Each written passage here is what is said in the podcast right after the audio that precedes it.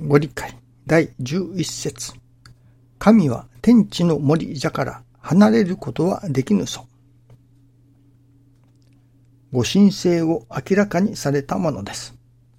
ご本書とは、誠、誠、誠であります。この誠をもって天地をご守護下されてあります。人間氏子ももちろん限りないご自愛の中にあります。三大金光様お言葉。氏子が神様任せなら神様が氏子任せになると仰せられますから。氏子が誠なら神様も誠で受けてくださる道理です。誠と誠との交流が信心です。徳を受けていく道でもあります。誠の信心がないと、神のご守護を受けておることすらもわかりません。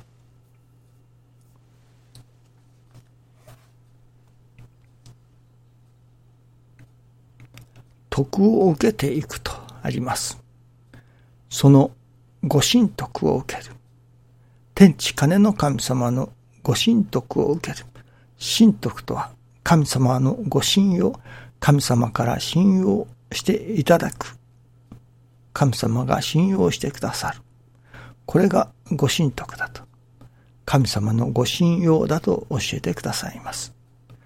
では、どういう心を神様が信用してくださるようになるのか。この氏子は信用できる、信頼がおけると。この反対に、この氏子は信頼がおけない。その信頼がおけない氏子とはどういう氏子でしょうか。この氏子はちょっと信頼できないなと思われるような氏子とは。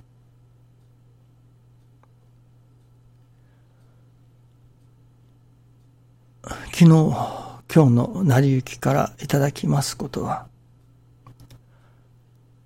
信心が育つとか心が育つ特に心を育てると申しますけれどもその心が育つということは何がどういう心が育つのか。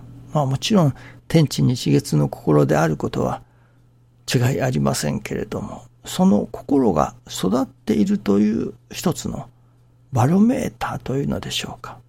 そのことについて教えていただいたように思いますがその心が育つそのバロメーターの一つは私どもが人を助けたいと思う心。もちろんそれは人が助かるということになっていかねばなりませんけれども、その前の段階としてはやはり人を助けたいという思いがいよいよ強くならなければならないと。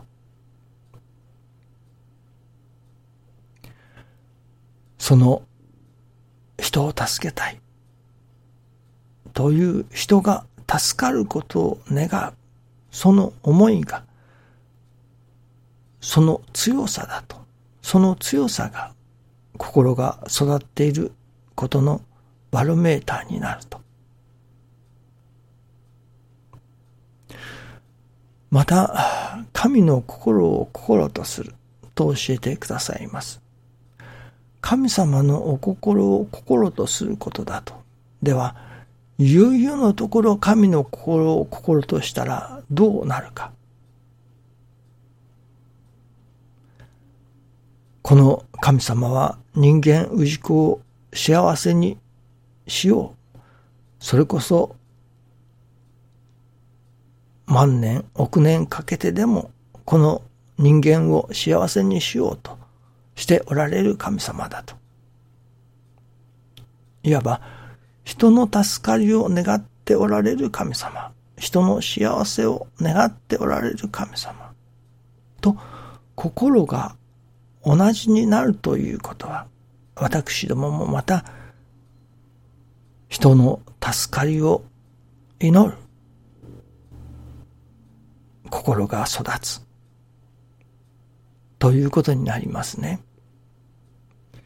万年かけても億年かけてでも人が幸せになるように、人が助かるようにというその人の助かりを願う心がどれほど強くなっているか。私どもの心の中にどれほどの比重を持って人の助かりを願っているか。その強さが私どもの心の育つバロメーターでもあるというわけですね。もし私どもが全身全霊をもって人の助かりを願うということになれば、いや、そうなった時に初めて神様のお心と一つになった時と言えるのかもしれませんね。なかなかそうはならないのですけれども、やはり人の助かりを願う。願うけれども、片方の方ではまだまだ牙城外欲が残っている。その白か黒かということではないようですからね。その徐々に自分のことを願うことよりも人の助かりを願うことの方の割合が多くなってくるような、そういうおかげをいただいていかねばなりませんね。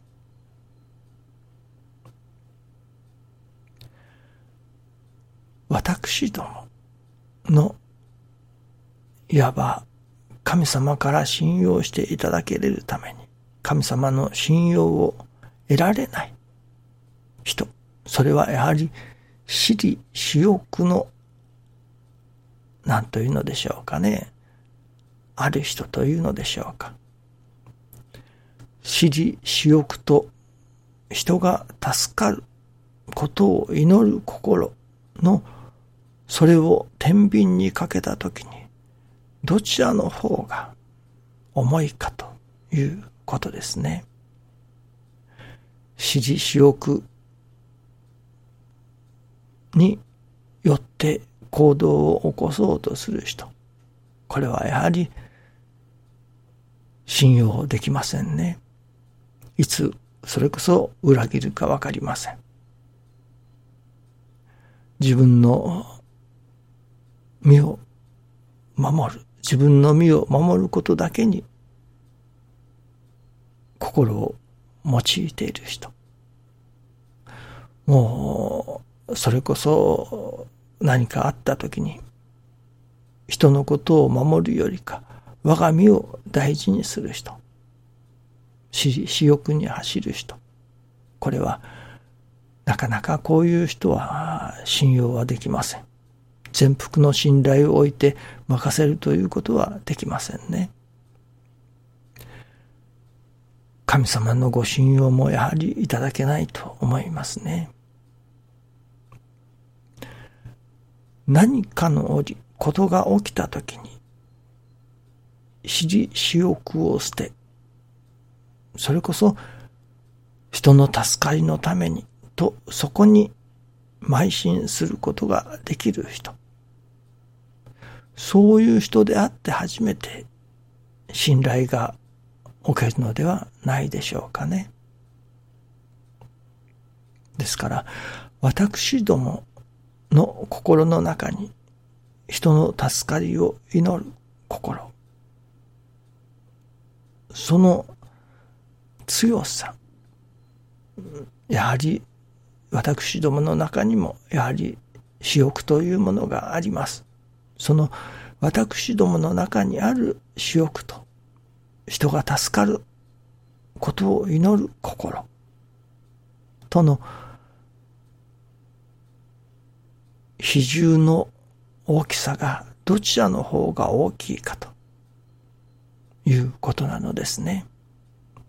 どうでも少しずつでも人の助かりを祈ることの方に比重が置けれるように心が育っていかねばならないということになりますね。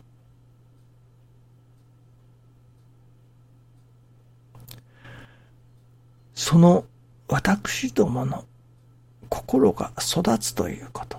それは人の助かりを祈る心がどれほど育っているかということだということですね。どうぞよろしくお願いいたします。ありがとうございます。